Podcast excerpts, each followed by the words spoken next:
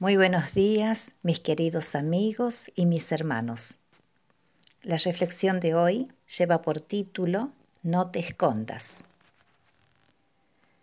Si tú no te sientes cómodo contigo mismo, evitarás que las personas se acerquen o que te conozcan íntimamente. Construirás barreras a tu alrededor utilizando diversos argumentos como tu trabajo, la falta de tiempo, etc.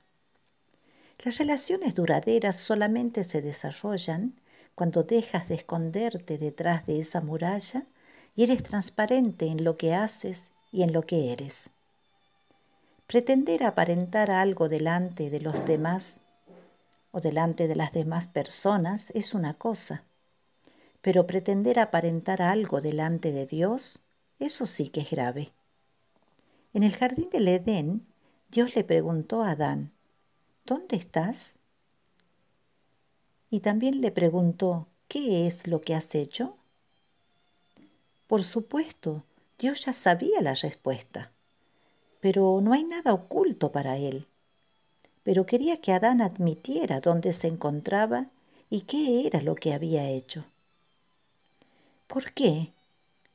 Porque hasta que tú no enfrentes la verdad sobre ti mismo, confieses tus pecados y pidas perdón a Dios, vas a permanecer en una situación en la que encuentras dificultad para acercarte a Dios.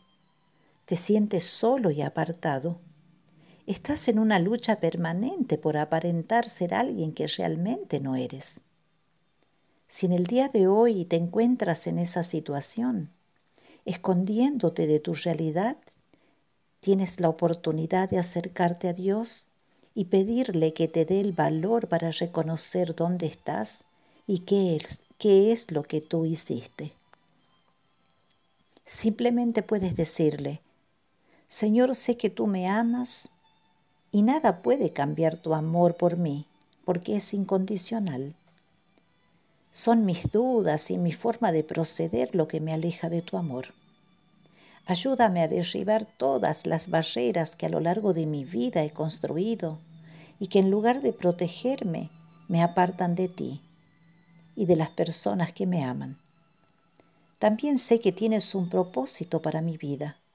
Por eso te pido que obres para hacer de mí la persona que tú diseñaste.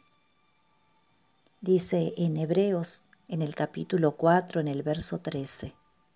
No hay nada en toda la creación que esté oculto a Dios. Todo está desnudo y expuesto ante sus ojos, y es a Él a quien rendimos cuentas. Que el Señor les bendiga ricamente en este hermoso día.